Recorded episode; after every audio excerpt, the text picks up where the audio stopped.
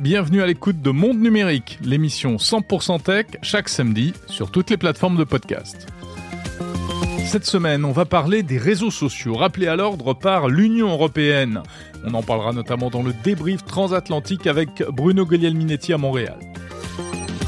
Dans l'actu également, l'iPhone 12 bientôt réparé par Apple, une mise à jour pour corriger les problèmes d'ondes radio, mais Apple contre-attaque et conteste les mesures effectuées en France. Côté des smartphones toujours, Android 14 arrive, iOS 17 est déjà là, on en parle avec Lisa de Bernard. L'innovation de la semaine, c'est un mini réacteur nucléaire révolutionnaire mis au point par une entreprise française. Et puis mes invités cette semaine, Nicolas Arpagian, spécialiste de la cyberguerre, pour parler de la dimension cyber du conflit au Proche-Orient. Je vous emmène au Rwanda également à Kigali pour l'édition africaine du Mobile World Congress, un salon consacré à la tech et à la téléphonie mobile en Afrique. Enfin, on va parler de serrure connectée. Remplacer sa vieille serrure traditionnelle par une serrure high-tech qui permet de gérer ses propres clés. On verra ça à l'occasion de la sortie d'un nouveau produit signé Netatmo. Bienvenue dans Monde Numérique, l'hebdo du 14 octobre 2023. Monde Numérique, Jérôme Colombin. Ravi de vous retrouver comme chaque samedi si vous êtes abonné à ce podcast. 50 minutes de news et d'interviews. Monde numérique, c'est le meilleur de la tech, accessible à tous. Disponible sur toutes les plateformes de podcast, sur YouTube, sur les assistants vocaux. Abonnez-vous à Monde Numérique, parlez-en à vos amis et puis abonnez-vous aussi à la newsletter en allant sur le site mondenumérique.info. L'actu de la semaine. L'actu de la semaine, c'est avec Lisa de Bernard, bien entendu. Salut Lisa. Salut Jérôme. Alors on va revenir sur euh, l'actualité euh, tragique du moment euh, et surtout sur son impact sur les réseaux sociaux après ce déclenchement de guerre entre Israël et le Hamas. Les plateformes de réseaux sociaux sont dans le collimateur de l'Union européenne et notamment Elon Musk accusé de laxisme concernant les contenus diffusés sur la fameuse plateforme X, anciennement Twitter. Et oui, c'est une accusation portée par le commissaire au numérique Thierry Breton qui a menacé ce mardi le réseau social de sanctions sous 24 heures. Cela concernait euh, la diffusion de fausses informations mais également de contenus illégaux, ce à quoi Elon Musk a répondu euh, par son traditionnel mantra selon lequel Twitter est et doit rester un espace de liberté d'expression tout en exigeant qu'une liste des violations soit établie et rendue publique. Oui, alors l'Union européenne vient d'ouvrir une enquête euh, très officiellement contre X pour euh, aller plus loin. Qu'est-ce qui est reproché aux plateformes? Eh bien, il suffit de se connecter sur X ces derniers jours pour comprendre ce qui peut être reproché au réseau social. Un flot d'images violentes montrant euh, des assassinats, des corps calcinés ou décapités et des otages euh, mutilés inondent les timelines. Des images dont certaines, en plus d'être violentes, sont fausses. Euh, on a par exemple des images de roquettes présentées comme tournées en Israël alors qu'il s'agissait en réalité de vidéos de la guerre en Syrie en ligne depuis 2020. On a également des vidéos glaçantes d'enfants en cage, partagé sans contexte sur TikTok en amont de l'attaque euh, du Hamas et réutilisé pour faire écho euh, aux prises d'otages en cours ou tout simplement des images tirées de jeux vidéo de simulation militaire publiées comme étant de vraies vidéos. Alors certains médias euh, et spécialistes tentent tant bien que mal de faire le tri et d'alerter, mais difficile de démêler le vrai du faux. Et Elon Musk lui-même, d'ailleurs, a été épinglé pour avoir incité ses followers à suivre deux comptes en particulier pour répandre de fausses informations.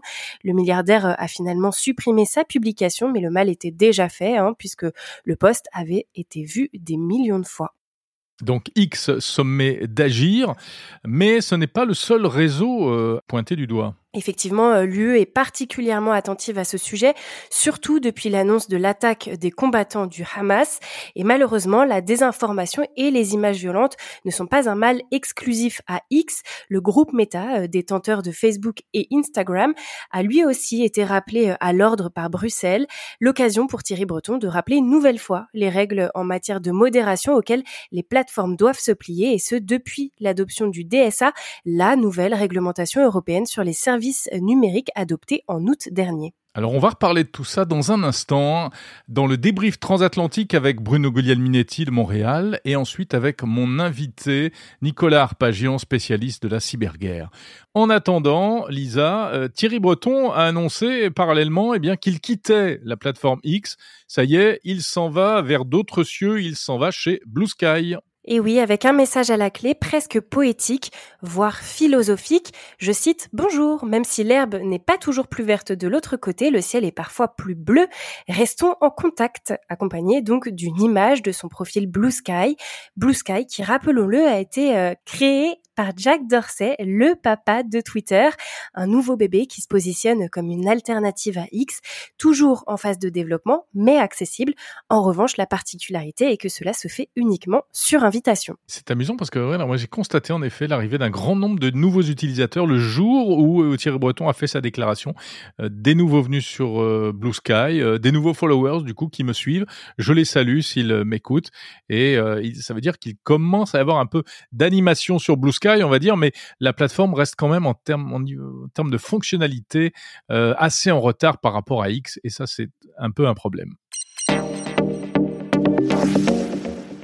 Vous vous rappelez sans doute de l'affaire de l'iPhone 12, euh, récemment mise à l'index en France par euh, l'Agence nationale des fréquences, la NFR, hein, pour son niveau d'onde électromagnétique jugé trop élevé, le fameux euh, DAS, le débit d'absorption spécifique. D'ailleurs, depuis le 12 septembre, l'iPhone 12 est interdit à la vente en France. Alors Apple réagit, Apple promet une mise à jour pour bientôt, comme prévu, mais la marque à la pomme veut quand même sauver la face et elle remet en question la validité des tests de l'ANFR. Pour Apple, le protocole de test n'est tout simplement pas adapté au système de capteurs de détection du corps dont sont équipés les smartphones.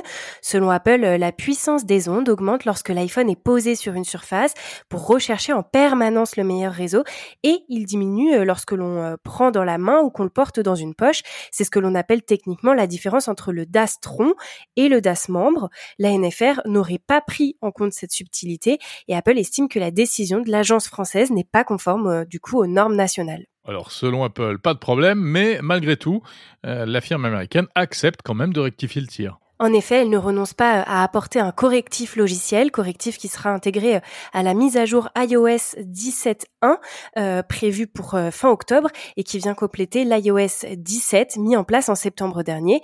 Et avec ce patch, l'iPhone 12 ne cherchera plus à optimiser ses performances lorsqu'il détectera ne plus être à proximité du corps, ce qui pourrait, explique la firme, se traduire par une légère baisse de performance dans les zones à faible couverture. Ben voilà, c'est comme ça. Chez Apple, quand on corrige un problème, il nous qu'en fait ça va en poser d'autres. Et oui, c'est ça, Apple. Bon, puisque nous sommes dans les euh, mises à jour de smartphones précisément, eh bien, il faut dire un mot du nouvel Android euh, qui vient d'arriver. Il est tout chaud, Android 14, en tout cas uniquement pour les smartphones Google, Google Pixel, qui vont, qui sont les premiers à en bénéficier. Ensuite, ce sera déployé à plus large échelle. Alors, coup d'œil sur les principales euh, nouveautés de cet Android 14, Lisa. Eh bien, spoiler alerte, Android a parié sur la personnalisation et l'ajout d'intelligence artificielle pour cette nouvelle version de son système d'exploitation. Au programme, une version avancée de son outil de personnalisation Material U qui permettait euh, jusqu'à présent de modifier la colorimétrie de l'écran. Les utilisateurs Android pourront euh, désormais ajouter des widgets sur l'écran de verrouillage, musique, météo, lecteur de QR code. Il y aura également euh, la police, la couleur et d'autres paramètres qui pourront également être modifiés. Et à la personnalisation, eh bien, on a également euh, le droit à un coup de pouce de l'IA puisque euh, l'apparence de l'écran pourra évoluer en fonction de la météo, par exemple.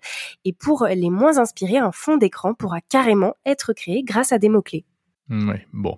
ça, ça fait partie des, des, petits. C'est quand même une utilisation assez gadget de l'intelligence artificielle, mais heureusement, il n'y a pas que ça. Hein. Oui, dans un style plus classique, on retrouve la traditionnelle amélioration de l'appareil photo avec des images en ultra HDR sur les vidéos contre HDR sur Android 13 et un meilleur cadrage. Mais cette fois-ci, eh bien, c'est spécifiquement pour les appels vidéo.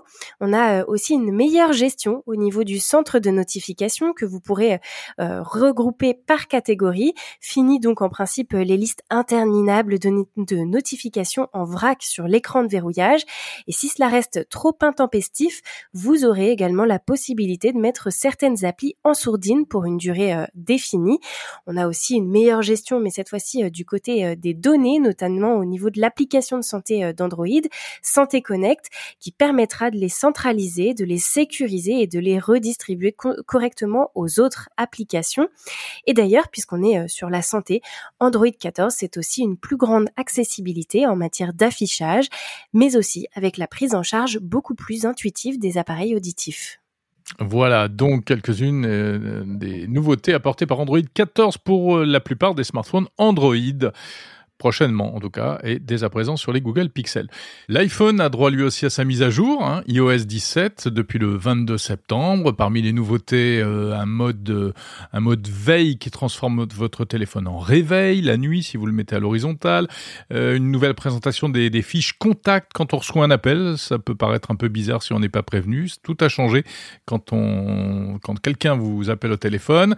Euh, le name drop, ce système qui permet de partager des coordonnées d'iPhone à iPhone juste en les approchant l'un de l'autre. Ça rappelle un peu le système BIM de Pan Pilote pour, les plus vieux qui ont peut-être connu ça. Et puis il y a plein d'autres choses aussi, de, des choses un peu esthétiques, euh, légères au niveau de l'appli iMessage, etc. Cela dit, cette mise à jour iOS 17 s'est fait un peu dans la douleur. Euh, elle avait tendance à faire chauffer les nouveaux iPhone 15. Du coup, Apple a dû sortir une mise à jour, mais qui a posé d'autres problèmes, des problèmes de Wi-Fi, des problèmes de redémarrage intempestif pendant la nuit. Et on attend maintenant une nouvelle mise à jour, iOS 17.1, qui devrait en principe euh, faire rentrer tout ça dans l'ordre. Voilà. Merci ma chère Lisa pour ce coup d'œil sur l'actualité de la semaine et on se retrouve bien entendu la semaine prochaine. Avec plaisir à la semaine prochaine. Et tout de suite, on jette un pont entre l'Europe et le continent américain pour le débrief transatlantique.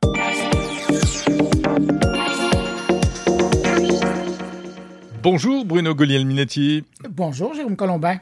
Et voilà, on se retrouve comme euh, chaque semaine dans le débrief transatlantique, notre petite causerie entre la France et le Canada. Ouais, c'est devenu une de ses mauvaises habitudes.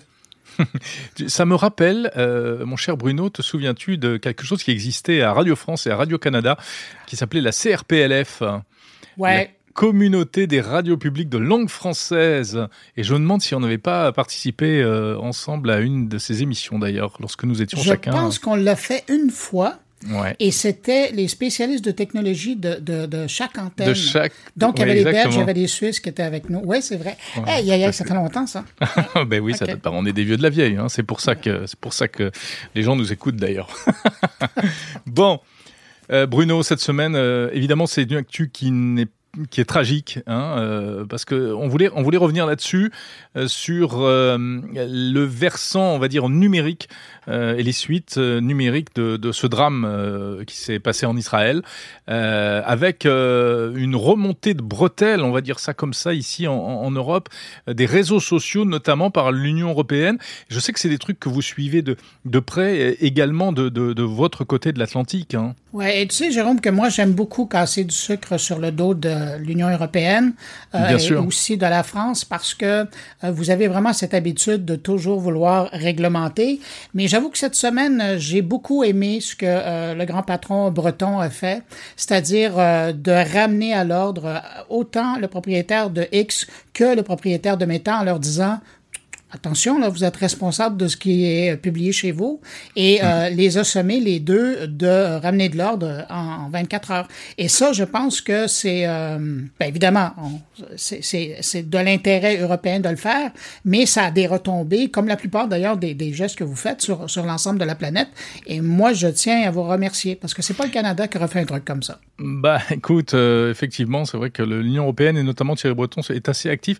Et alors, cette histoire-là, en fait... Euh, euh, c'est un peu, je dirais, un, si on, si on creuse un peu et qu'on essaie de comprendre, euh, c'est un peu un test aussi pour. Alors, on va pas revenir sur sur les, faits eux-mêmes qui sont d'un niveau de tragédie euh, absolument abominable, mais c'est un test pour, tu sais, le DSA, le ben Digital Services Act, qui est entré en vigueur en Europe, parce que finalement, c'est la première fois que un cas concret se présente, hein, des réseaux qui ont l'air de déraper, et là, ça ne rigole plus, puisque si ça continue eh bien, il y a des sanctions qui pourront tomber, ça va pourrait aller jusqu'à 6% euh, du chiffre d'affaires, etc., etc. Malgré tout, Thierry Breton a donné un ultimatum, Elon Musk a répondu un peu en renvoyant tout ça d'un revers de manche. Et euh, on sait que la procédure sera longue et tout. Donc, euh, c'est aussi un petit peu le, DSA et, l'Union européenne qui jouent sa crédibilité sur, sur ce coup-là, en fait. Ouais. Puis, il faut dire que c'est pas la première fois que les politiciens ou les dirigeants, euh, par exemple, du G7, interpellent les grands patrons des plateformes. Évidemment, à l'époque, Elon Musk n'était pas encore dans le paysage. Mais moi, je me souviens d'au moins deux ou trois rencontres du G7 où chaque fois, les, les pays membres ont interpellé les, les grands proprios des, des réseaux sociaux en leur disant, vous êtes responsables de ce qui est là. Et chaque fois, c'était oui, oui, euh, on met les choses en place. Et encore, avec la demande de Thierry Breton, euh, il y a Meta qui a annoncé euh, cette semaine avoir mis en place aussitôt que la crise a eu lieu en Israël, une unité de travail qui veillait au grain et, ils sont assurés que les gens qui étaient là parlaient à la fois hébreu et d'autres arabes pour être sûrs de circuler. Mais le problème, c'est que c'est dans les autres langues. notamment l'anglais, le français, euh, particulièrement euh, pour chez nous, où là, euh, ça fait défaut. Ouais, et ça c'est Meta, et encore, bon, c'est vrai que souvent Meta a fait preuve de sa bonne volonté, et ce qui n'est absolument pas le cas de X, et on le voit, enfin, à, l'époque de Twitter, mais même encore plus aujourd'hui de X, pour, j'allais dire pour X raisons. Euh, les raisons, c'est bah, des raisons pratiques, hein. on sait qu'ils ont licencié une bonne partie du personnel chargé de la modération, pour des raisons euh, de principe. Euh, Twitter était de toute façon plus libéral que Meta, et il l'est encore plus aujourd'hui, il est libertarien même, carrément, avec Elon Musk, et et je pense que ça va quand même assez loin parce que il faut quand même faire le distinguo entre des images choquantes et des propos choquants, etc. Et puis des contenus manifestement illicites et illégaux. Qui n'ont rien à voir. Tu as, vu comme moi euh, les extraits de jeux vidéo qu'on circulé ou, qui viennent de d'autres conflits. Oui, mais est-ce que c'est illégal? Est-ce que c'est illégal? C'est ça ben, aussi la question. C'est pas illégal, mais c'est de la désinformation. Alors voilà, c'est ça, c'est que depuis le DSA, la désinformation est devenue illégale en fait, d'une certaine manière. Et en tout cas, elle est plus, euh, elle est plus traquée. Mais on va vraiment vers une espèce de, de bras de fer euh, de concept, j'ai l'impression, entre eh bien euh, des gens comme Elon Musk et puis des gens comme Thierry Breton. C'est presque un face à face Musk-Breton. Hein? Et, ben, ça va euh, faire cas d'école. Hein? C'est clair que euh, les réseaux sociaux, euh, avant et après le conflit en Israël, ça va être deux choses, ça c'est certain. Il y avait déjà un avant et après Trump, hein, enfin, et mais, là, ça va être, mais, mais tu sais, je reviens encore plus précisément en France. Je regarde le ministre de la Justice chez vous qui a rappelé cette semaine aux élus, particulièrement, que faire de la propagande de groupes terroristes et particulièrement sur les réseaux sociaux, c'était aussi criminel chez vous. Et ça, ça mm-hmm. fait longtemps que j'en avais pas entendu parler. Alors, c'est, c'est montrer comment, puis tu le disais au début, comment ce conflit-là, il sort de simplement, ce qui est énorme, là, un conflit euh, sur cette partie du monde, mais comment il y a des ramifications partout. Puis on parle même pas de, de tout le volet cybersécurité, ça qui, qui, est Oui, il y a ça aussi. Tu en parles et moi j'en parle euh, juste après notre entretien euh, dans Monde Numérique cette semaine. Bon, mais, mais je présume que tu parles pas uniquement de cybersécurité. Non, j'emmène mes auditeurs en Afrique tout à l'heure, euh, au, au Mobile World Congress de Kigali, au Rwanda. Tu connais le Mobile World Congress de Barcelone? Euh, Eh bien, euh, il y a une version africaine qui se tient la semaine prochaine. Et puis, j'ai fait également un gros sujet sur un sujet très maison connectée. On va parler de serrure connectée, hein, parce que la serrure connectée, c'est un truc qui intéresse beaucoup de gens. Il y a beaucoup de questions. Moi, ça m'intéresse beaucoup. Il y a un nouveau produit qui sort en France, euh, de, marque qui s'appelle Netatmo, et c'est assez intéressant. Je reçois le patron de Netatmo. Ah ben toi, pendant que tu parles de, ça, moi, pour la suite, on revient sur euh, Urbania, qui est un magazine euh, québécois euh, qui a maintenant son antenne en France. je parle avec les auteurs d'un livre qui s'appelle Capital algorithmique. évidemment, ça a à voir avec l'intelligence artificielle. Et puis aussi, je parle avec Sandra Felto, qui est la directrice générale d'une boîte qui, depuis un an, est dans le livre audio québécois. Et ça hmm. aussi n'est pas évident comme secteur. Alors, elle nous parle de, de ce qu'ils ont fait, mais aussi des défis qu'ils ont devant eux. Eh bien, écoute, beau programme tout ça. Et je vais écouter parce que je suis évidemment un auditeur assidu de mon carnet. Bon, ben écoute, tu me laisses terminer mon podcast, puis après, je vais écouter le tien. Euh, sur ce, ben garde, euh, mutuellement, on salue nos auditeurs, et puis on se retrouve la semaine prochaine. Salut. Salut Bruno, à la semaine prochaine.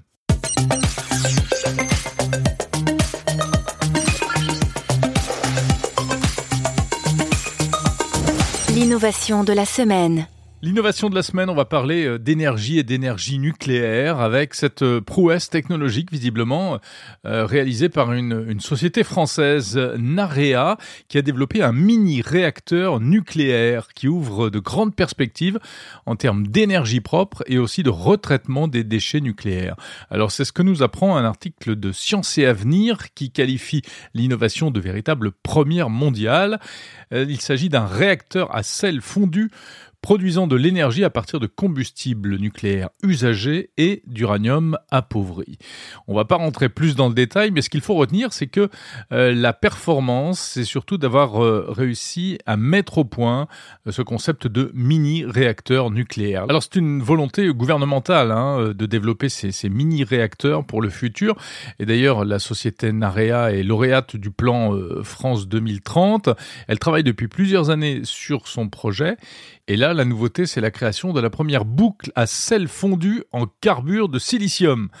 Voilà, vous savez tout. Une technologie essentielle pour valider le, concept de mini-réacteur. À l'arrivée, le euh, mini-réacteur nucléaire, lorsqu'il sera construit, eh bien, euh, ressemblera euh, ou tiendra dans un container. Il pourra être facilement installé sur un site industriel, par exemple, et il sera capable de produire une puissance de 40 mégawatts. Alors, j'ai fait quelques recherches. Ça fait moins qu'une centrale à charbon classique, mais beaucoup plus que la plupart des centrales hydroélectriques, par exemple, tout au moins en Europe en France. Bref, c'est à la fois peu et beaucoup 40 mégawatts. Et surtout la particularité, pas d'émissions de CO2 évidemment, puisque c'est du nucléaire. En plus, il s'agit d'un système basé sur la circularité de l'énergie, puisque le réacteur doit permettre la fermeture complète du cycle de combustible nucléaire, c'est-à-dire la réutilisation hein, des déchets les déchets nucléaires qui aujourd'hui nécessitent plusieurs centaines de milliers d'années pour euh, se désagréger. Cette durée serait réduite à euh, environ 250 ans ce qui semble être une prouesse. Voilà, la société Naria a, également développé un jumeau numérique pour mettre au point ce réacteur, un, outil logiciel euh, fait euh, notamment en collaboration avec Dassault Systèmes, ce qui permet euh, de tester toutes les briques de la fabrication et du fonctionnement et même d'anticiper le vieillissement des matériaux et, et d'analyser tous les aspects de sécurité puisqu'on est sur du nucléaire. Donc évidemment, il faudra que ça réponde à des normes de sécurité très particulières. L'objectif, c'est de sortir un prototype opérationnel de ce mini-réacteur vers 2027-2028 pour une mise en service en 2030. Vous trouverez dans la description de cet épisode le lien qui mène vers l'article de Science et Avenir pour en savoir plus.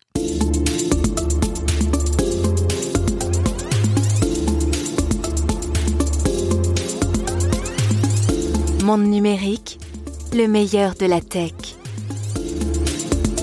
Mes invités cette semaine, on va parler de maisons connectées tout à l'heure, on va s'intéresser aux serrures connectées, on va aller en Afrique, au Rwanda, pour la deuxième édition du Salon des télécoms Mobile World Congress. Mais avant cela, on revient sur l'actualité tragique du moment au Proche-Orient pour s'intéresser à l'aspect cyber de cette nouvelle crise géopolitique. Les interviews qui vont suivre sont en version longue si vous écoutez Monde Numérique Premium sur Apple Podcast. Sinon, interview intégrale à retrouver la semaine prochaine en épisode séparé. Bonjour Nicolas Arpagian. Bonjour. Vous êtes euh, spécialiste de la cybersécurité et de la cyberguerre, auteur de plusieurs livres sur le sujet. Hein. Euh, le dernier s'intitule Frontières au pluriel.com. Vous êtes également vice-président du cabinet Headminds Partners. Vous vous trouvez actuellement euh, d'ailleurs aux assises de la cybersécurité à Monaco. Et J'imagine qu'on doit parler euh, notamment de ce qui vient de se passer en Israël parce que il y a euh, ce que l'on voit, les images, mais il y a forcément, et on le sait, euh, un volet cyber à tout ça et à cette guerre qui est ancienne entre Israël et le Hamas. Euh, alors, c'est certain que si on compare avec euh, le récent conflit et l'entrée euh, en guerre en Ukraine, on n'a pas documenté, on n'a pas constaté d'attaques ayant visé les infrastructures institutionnelles, économiques, administratives, voire militaires israéliennes. Donc ça, ce n'est pas un, sujet à part entière, c'est pas un élément conséquent. Par contre, ce qui est certain, c'est que on a documenté par le passé des intrusions, notamment pour viser à collecter du renseignement. Et c'est vrai qu'il il avait été établi que aussi bien des comptes, des profils sur des réseaux sociaux et aussi grand public que Facebook, mais également sous prétexte de faire des applications, en tout cas des, sites de rencontres, de manière à entrer en contact avec des conscrits afin de collecter des informations quant au positionnement de leurs unités et à des projections et à des activités qui pouvaient ainsi renseigner sur la localisation de troupes et éventuellement des positionnements qui seraient utiles en cas de conception de plans et d'attaques terrestres et d'attaques totalement physiques. Alors évidemment, dans un environnement aussi violent que ce qui s'est été, ce qui passait ces, dernières heures, la dimension cyber peut paraître accessoire parce que il y a un véritable engagement de la, vie humaine dans ces théâtres d'opération. par contre, ce qui est certain, c'est que on a le deuxième volet qui a été totalement, en tout cas, pris en compte, qui est le volet informationnel. Et c'est vrai que le fait notamment de cette de ces attentats contre contre les personnes présentes lors de cette de ce festival, de cet événement festif avec une population jeune équipée de téléphones portables et qui donc ainsi a, a, alimenté des réseaux sociaux en images, en son, euh, de manière extrêmement euh, euh, large. Et ça, c'est quelque chose qui fait partie de cet affrontement informationnel. Il est toujours délicat de parler de guerre en comparaison avec l'engagement de, de la vie de femmes et d'hommes, évidemment, mais en tout cas d'un affrontement informationnel qui utilise le numérique pour venir amplifier le sentiment de terreur, le sentiment d'inquiétude, et donc euh, ainsi essayer d'élargir la cible de ce conflit euh, qui est au début géographiquement localisé. Euh, là, vous évoquez toutes les vidéos qui circulent, certaines qui sont réellement instrumentalisées pour être de la propagande, et puis d'autres qui euh, ne sont que des témoignages de, personnes, mais qui, qui ne sont pas neutres non plus, parce qu'elles influent dans un sens ou dans un autre. Il y a autre chose qui frappe, c'est que Israël est connu pour être un pays très en avance en matière de technologie, notamment de surveillance électronique, et on a l'impression, notamment que, enfin là, dans cette, cette euh, cette opération du 7 octobre, euh, une impression de surprise comme on avait eu pour le lors du 11 septembre. Est-ce que c'est c'est une nouvelle marque de la euh, défaillance des de, la du renseignement 100% ou en tout cas très électronique et numérique? En tout cas, parce que il faut considérer qu'il y a vraisemblablement un soutien étatique et que ce n'est pas uniquement la communauté palestinienne, mais que des moyens de, de services de renseignement de rang étatique sont été, ont été à la manœuvre, tant pour concevoir, préparer et euh, opérationnaliser les actions en question. Ça, c'est la première chose. La deuxième, c'est évidemment, il y aura de toute façon toujours un avantage stratégique de la part de l'attaquant qui, lui, va choisir son mode opératoire, sa cible et euh, les terrains d'action de euh, ces opérations d'attaque ou de déstabilisation.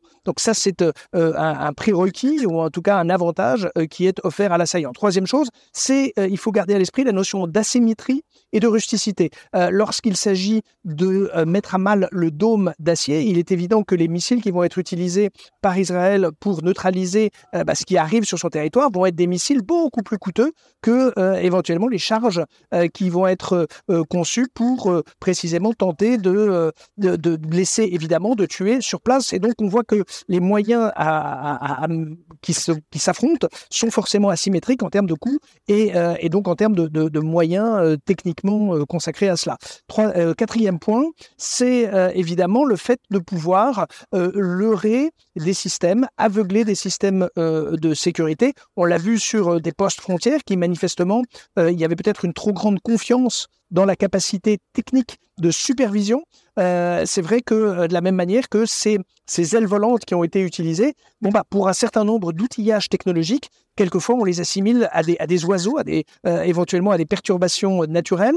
Et donc effectivement, dès lors que vous êtes en dessous des lignes de radar, bah, vous ne suscitez pas les systèmes d'alerte. Et donc ce n'est que tardivement ou de manière imprécise que l'on va pouvoir caractériser la nature de la menace et donc entreprendre une réponse et une riposte. Et euh, c'est la raison pour laquelle bah, effectivement, euh, une fois qu'un dispositif de sécurité est mis en œuvre, l'assaillant va faire en sorte de, proportionner ses outils d'attaque euh, de manière à essayer de passer outre justement et de retarder le déclenchement des systèmes de sécurité. C'est pour ça que c'est une, en tout cas, ça plaide une fois de plus pour une combinaison technique et humaine et euh, de ne pas avoir de, de, de, de, pas de confiance, mais de délégation exclusive à la technologie, puisque l'esprit humain va faire en sorte précisément de trouver euh, le moyen de, de, de, de, leurrer, c'est vraiment, le, c'est vraiment le, le terme, leurrer les dispositifs de détection. Mmh, oui, mais en plus, ces systèmes de détection automatique dont vous parlez ont, ont été euh, neutralisés en fait dès le départ hein, par des bombardements, par des drones, etc. donc, en fait, le principe, c'est de faire en sorte que, si on fait une analogie triviale, euh, évidemment, on regarde les circonstances, mais c'est un peu la caméra. Euh, s'il n'y a pas de, dans votre maison, votre appartement, la caméra peut euh, détecter des éléments, mais s'il n'y a pas de, vigile capable d'intervenir rapidement, avec diligence, avec des moyens adaptés à la nature de l'intrusion, bah, effectivement, ça relativise l'utilité, la performance du dispositif. Donc là, c'est des vrais choix stratégiques, mais qui, et même au-delà du caractère tragique des circonstances précises, plaide précisément pour une combinaison des euh, éléments de sécurité physique, des éléments techniques et également des éléments humains. Et ça, c'est euh, certainement pour ceux qui ont vocation à protéger les équipements, les infrastructures, euh, une illustration supplémentaire de l'importance de, cette combinaison et de ne pas surfavoriser notamment la seule dimension technique qui euh, forcément doit apprendre euh, dès lors qu'elle aurait été leurrée et euh, détecte un moyen de contournement dès lors qu'on lui a enseigné. Et donc évidemment, la créativité humaine est, lui est beaucoup plus favorable et va être à même de, de leurrer et de tromper le dispositif technique de, de détection. Merci beaucoup Nicolas Arpagian, spécialiste de la cybersécurité et de la cyberguerre.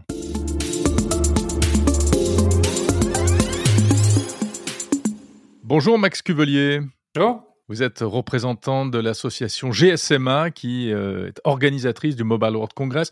Mobile World Congress de Barcelone que tout le monde connaît, qui a lieu chaque année mhm. en Espagne. Et puis, euh, on se parle aujourd'hui pour le Mobile World Congress de Kigali qui a lieu au Rwanda du 17 au 19 octobre. C'est la deuxième édition. Euh, à quoi ressemble le Mobile World Congress de Kigali? Alors, le Mobile Congress de Kigali, c'est vraiment le lieu où on rassemble non seulement les représentants du secteur privé, qui sont les membres de la GSMA et notre, notre univers habituel, euh, mais aussi l'ensemble des acteurs du secteur public. Euh, ça peut être des représentants de gouvernement, euh, ça peut être des régulateurs, par exemple, des représentants de, de banques centrales, et de manière plus générale, l'écosystème de, de, la tech en Afrique à travers les startups qu'on finance directement via les fonds d'innovation de la GSMA, mais un écosystème beaucoup euh, beaucoup plus large. Donc il faut penser à vraiment une version localisée de, euh, de Mobile World Congress Barcelone, mais spécifiquement à Kigali et concentrée euh, complètement sur l'Afrique.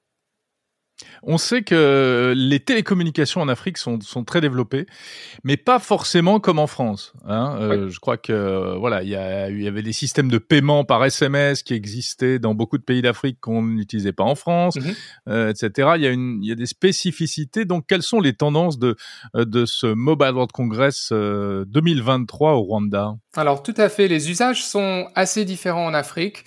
Euh, il faut reconnaître qu'il y a un retard d'usage euh, par rapport à un pays comme la France, par exemple. Euh, aujourd'hui, et nos chiffres ont été publiés aujourd'hui, on évalue à 25% le pourcentage de la population africaine qui utilise l'Internet mobile. Et ça veut souvent dire, on pourrait presque traduire en 25% de la population africaine qui utilise Internet tout court, car le mobile est le, le souvent l'unique moyen d'utiliser l'Internet. Si on rapporte à la population adulte, on est à 42%, mais ça reste des chiffres qui sont bien inférieurs aux chiffres euh, euh, en France, par exemple. À quoi c'est dû C'est dû à un retard de couverture dans une certaine mesure. 15% de la population en Afrique, à peu près 200 millions de personnes, ne sont pas couverts par un réseau d'Internet mobile.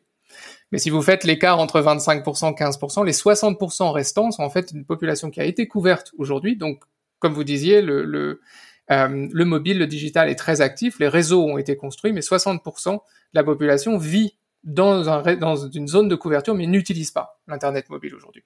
Donc, quand vous parlez des tendances, pour nous, c'est vraiment d'essayer d'adresser de, ce, qu'on appelle cet écart d'usage.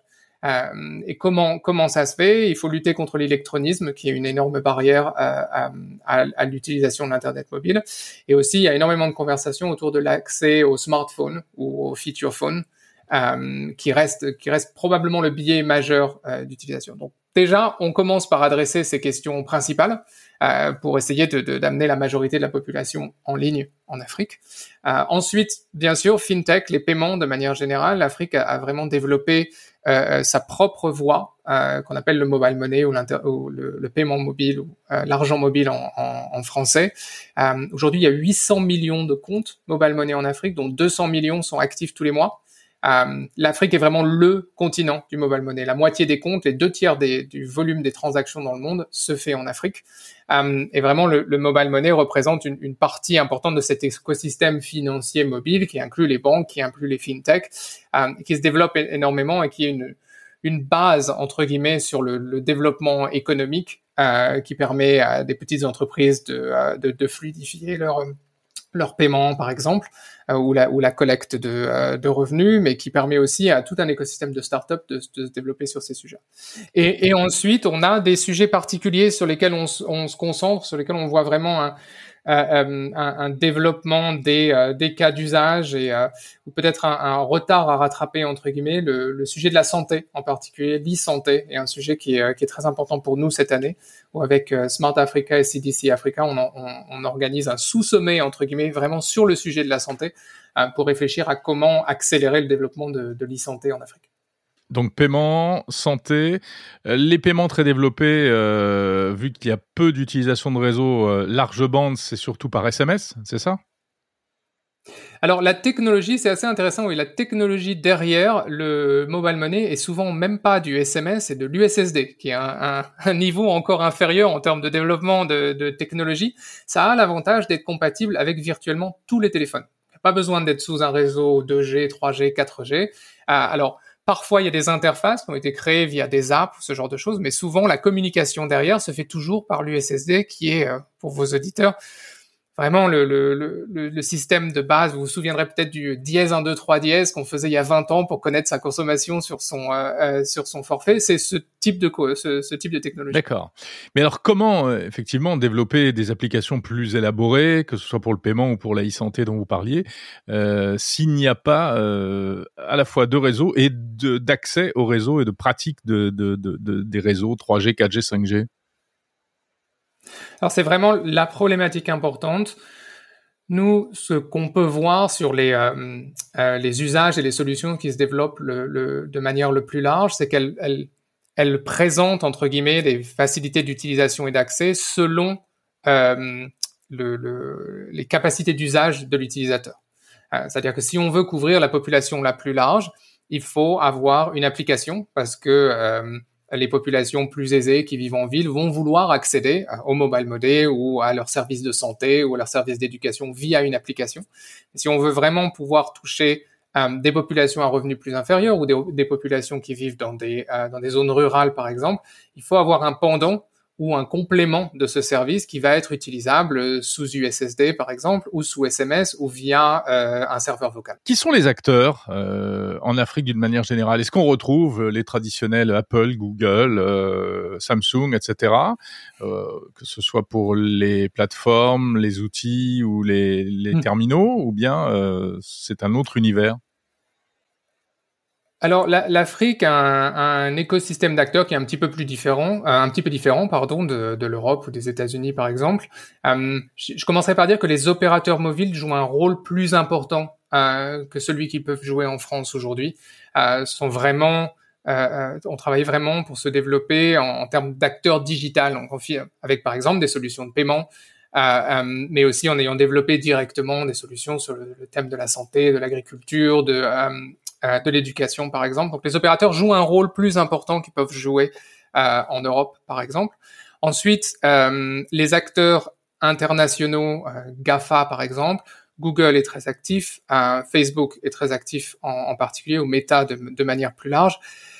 Apple, du fait du, du, niveau de prix de ces terminaux en particulier, touche vraiment une, une, frange beaucoup plus, beaucoup plus limitée de, de la population, qui a d'ailleurs souvent tendance euh, quand elles cherchent à acheter des terminaux Apple neufs, à les faire venir de, euh, de l'étranger plutôt que d'attendre qu'ils arrivent sur le marché africain, qui a tendance à être servi un petit peu, un petit peu plus loin. Et pour parler des terminaux, on a vraiment des marques qui sont présentes en Afrique, qui ont développé des terminaux qui sont très spécifiques aux besoins des, euh, des, des, des, populations locales, des marques qu'on voit pas du tout en Europe, comme Techno, par exemple, qui fait partie des, des, marques les plus, les plus importantes et qui, je pense, qui vient, je pense, de, de se hisser au, cinquième rang mondial euh, des, des, vendeurs de terminaux, alors que c'est des marques dont on n'entend jamais parler euh, en Europe. C'est une marque qui vient d'où, Techno? C'est une marque chinoise. Alors, ce Mobile World Congress euh, Africa, euh, africain a, a lieu euh, au Rwanda, à Kigali. C'est pas un hasard. parce que le Rwanda est vraiment sur une dynamique très pro-technologie, hein, peut-être entre autres pour faire oublier un passé tragique hein, au Rwanda, évidemment, on s'en souvient. Mais les pouvoirs publics ont une démarche très très volontaire par rapport à ça. Hein. Oui, tout à fait. Il y a une démarche très volontaire en local et à l'international. Parce que le Rwanda porte une voix sur un certain nombre de sujets, mais en particulier sur les sujets euh, technologiques. Euh, c'est un sujet qui a été repris non seulement par le président Kagame, mais euh, par la ministre Pauline Gabiré, qui est très active, avec laquelle on travaille très bien sur ce, ce type de sujet, et qui non seulement regarde ce que peut faire le Rwanda à ce, euh, sur, ces, sur ces sujets, mais aussi comment le Rwanda peut aider d'autres pays et influencer de manière générale la position que doit avoir l'Afrique dans les débats internationaux sur l'intelligence artificielle ou le, développement des réseaux ou l'inclusion digitale, ce, ce genre de, de, sujet. Donc le Rwanda est vraiment devenu euh, un...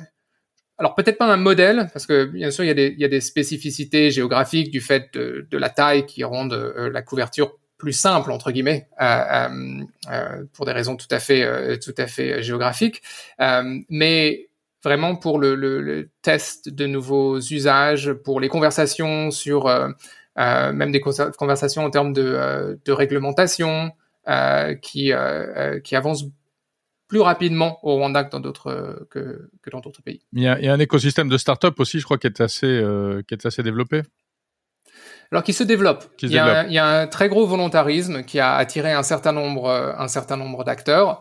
Euh, forcément, du fait de la taille du marché, euh, du marché local, le développement se fait un petit peu plus euh, doucement que ça peut se faire à Nairobi ou à Lagos, mais, mais il y a vraiment un, un, un volontarisme et, et, et une, communauté euh, euh, qui, se, crée au, Rwanda. Merci Max Cuvelier, euh, représentant de la GSMA, à propos de ce Mobile World Congress qui se tient à Kigali, au Rwanda, du 17 au 19 octobre. On va parler d'un tout autre sujet à présent.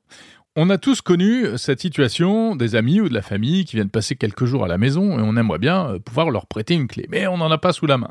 Ou bien euh, on veut leur ouvrir la porte à distance alors qu'on n'est pas là. Ou bien encore, eh bien on a perdu ou euh, on s'est fait voler ses clés, donc il faut changer toute la serrure. Tout ça, c'est parce que nos serrures actuelles d'appartements ou de villas même sont quand même un peu antiques on va dire, hein, avec euh, des clés qu'il faut aller refaire chez le serrurier si on en a besoin, etc. Mais heureusement, il y a la technologie et la solution, c'est la serrure connectée. Enfin, serrure connectée, ça veut dire beaucoup de choses. Parce que c'est pas simple comme question. Il existe plusieurs types de serrures avec des fonctions différentes. Il y a pas mal de produits sur le marché, notamment des marques françaises comme Nuki, Somfy, Vachette, etc. Un nouvel acteur arrive, c'est le français Netatmo, connu pour ses objets connectés pour la maison, thermostat, caméra, etc. Il lance sa première serrure connectée. C'est l'occasion de faire le point sur ce sujet qui nous concerne potentiellement tous et à propos duquel il y a beaucoup de questions.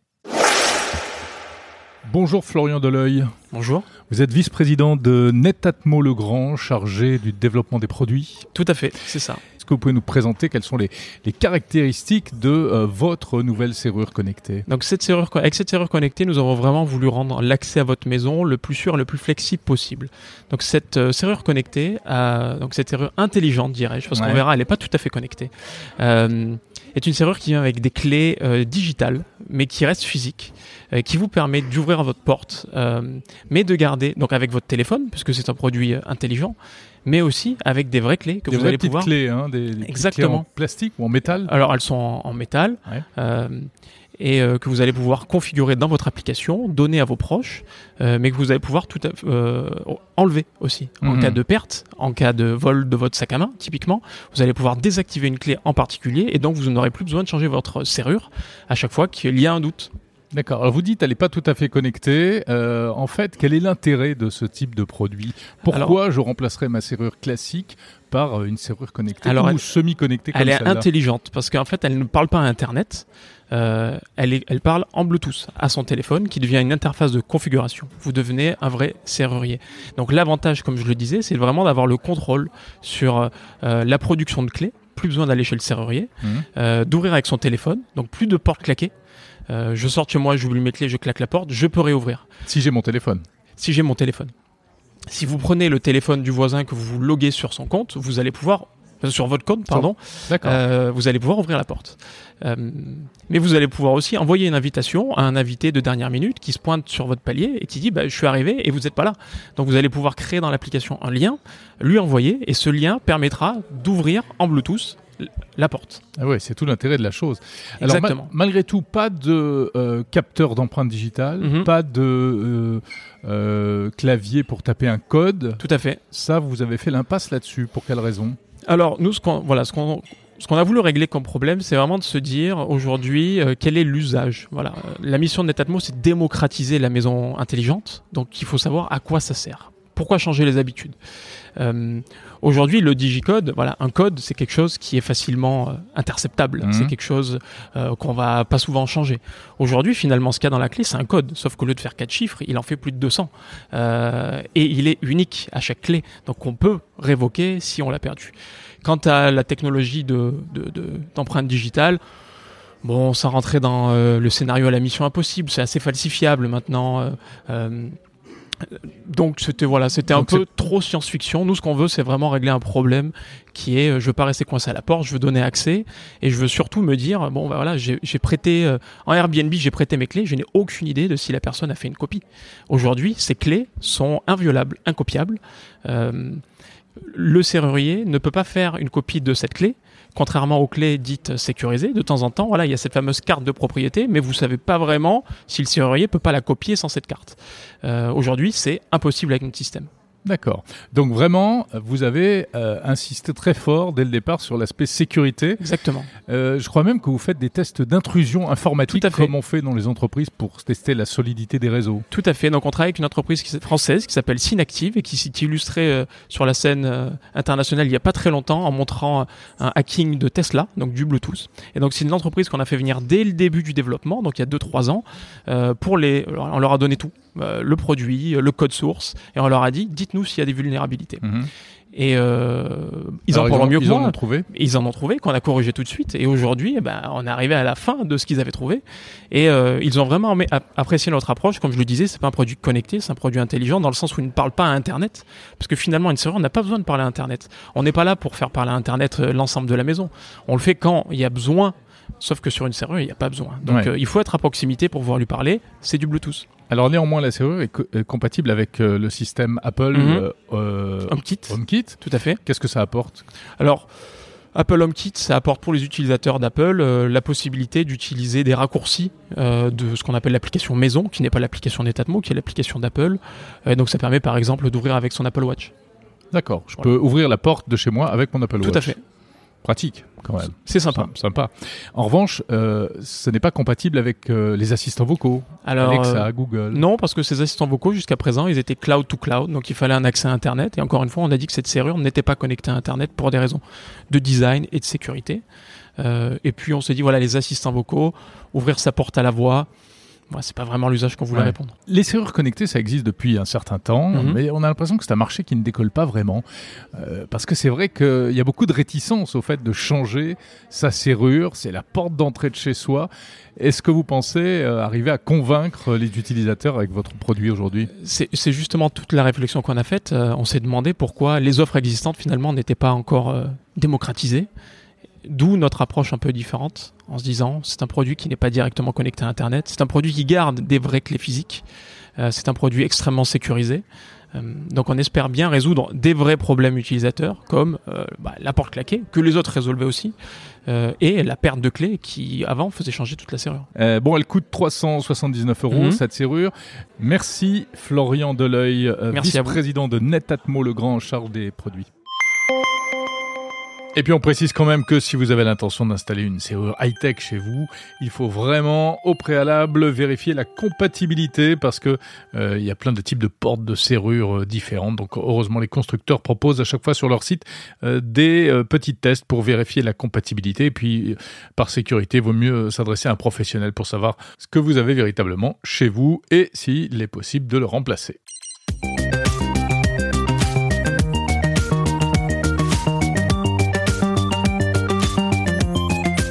Et eh bien voilà, c'est la fin de Monde Numérique, l'hebdo du 14 octobre 2023. J'étais ravi de passer euh, à nouveau euh, ces 50 minutes avec vous, un peu plus si vous êtes abonné à la version premium, qui, vous le savez, contient les interviews en version intégrale. Sinon, vous attendez quelques jours et ces interviews grand format seront disponibles en épisodes séparés sur le fil du podcast Monde Numérique et sur le site mondenumérique.info. On se retrouve la semaine prochaine pour un prochain numéro de l'hebdo. D'ici là, ben, ne ratez pas les, interviews, les bonus, actu, édito, etc. Et puis surtout, euh, n'hésitez pas à parler de monde numérique à vos amis, euh, les inciter à s'inscrire. Inscrivez-vous euh, à la newsletter en allant sur le site mondenumérique.info. Et bien sûr, vous pouvez retrouver ce podcast sur toutes les plateformes Apple Podcast, Spotify, Podcast Addict. Beaucoup d'auditeurs sur Podcast Addict, je les salue. Et même les assistants vocaux. Voilà, très bonne semaine, pleine de tech. Salut.